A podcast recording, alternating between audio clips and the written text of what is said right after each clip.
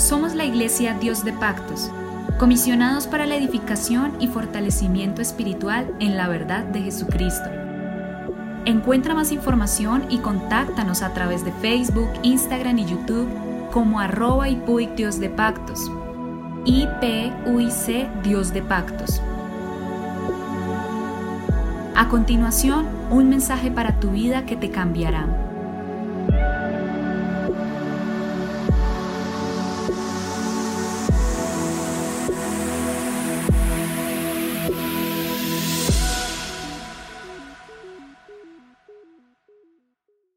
El Señor Jesucristo los bendiga.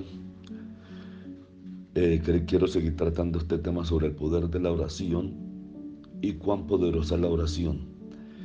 Este poder no reside realmente y no debe ser subestimado en ninguna manera y no reside tampoco en quien ora, sino a quien oramos. Santiago capítulo 5, verso 16 al 18 declara, y todos lo conocemos bastante bien, donde dice que la oración eficaz del justo puede mucho. Elías era hombre sujeto a pasiones semejantes a las nuestras y oró fervientemente para que no lloviese y no llovió en la tierra por tres años y seis meses.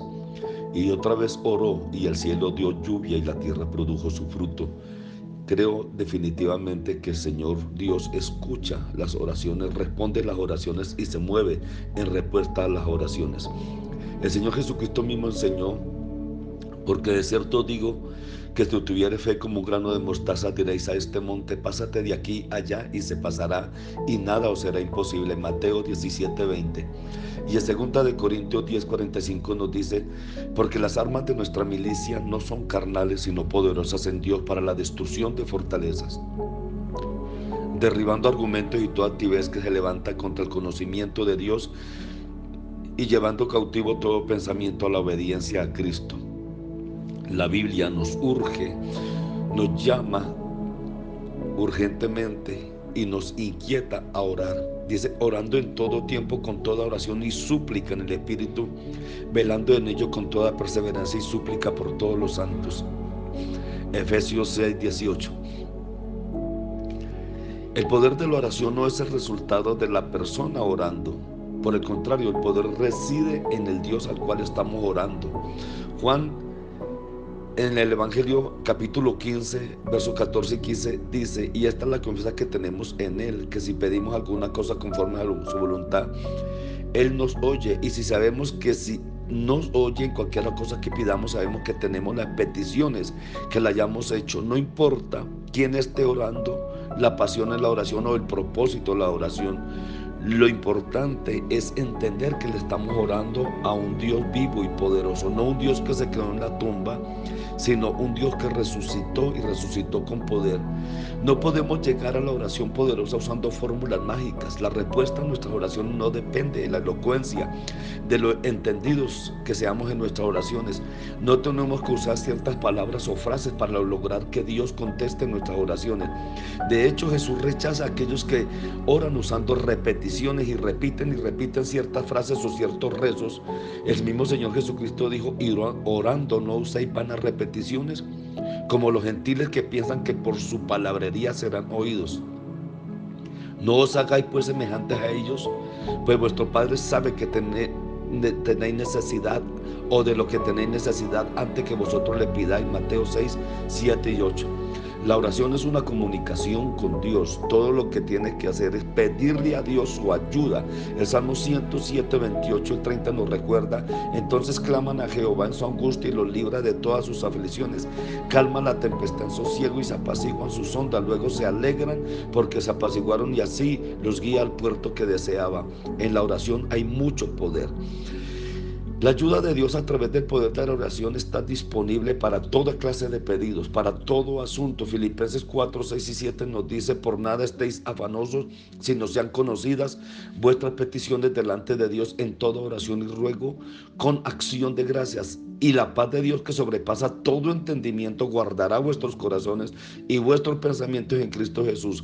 Si necesita un ejemplo de cómo orar, debemos leer Mateo 6, 9 al 13, donde está la famosa oración del Padre Nuestro. No es una oración para estarla repitiendo, porque lo que se repite sin fe lo que se repite se convierte en algo que no nace del corazón. Es solamente un ejemplo de cómo debemos usar, pero debemos de usar nuestras propias palabras como hablar con Dios.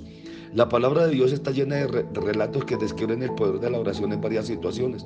El poder de la oración ha vencido enemigos, Salmos 6, 9 al 10 ha conquistado la muerte. Segunda de Reyes capítulo 4, verso 3 al 36. Ha traído sanidad. Santiago 5, 14 al 15. Ha derrotado demonios. Evangelio de San Marco 9, 29. Dios a través de la oración abre ojos, cambia corazones, sana heridas y concede sabiduría. Santiago 1, 5. El poder de la oración no debe ser subestimado, ya que se sustenta de la gloria y fuerza del infinitamente poderoso Dios del universo. Daniel 4, 35 proclama, todo los habitantes de la tierra son considerados como nada y Él hace según su voluntad en el ejército del cielo y en los habitantes de la tierra no hay quien detenga su mano y le diga qué haces. La oración tiene mucho poder. Limitémonos no a repetir rezos, sino a orar. Orar es hablar con Dios.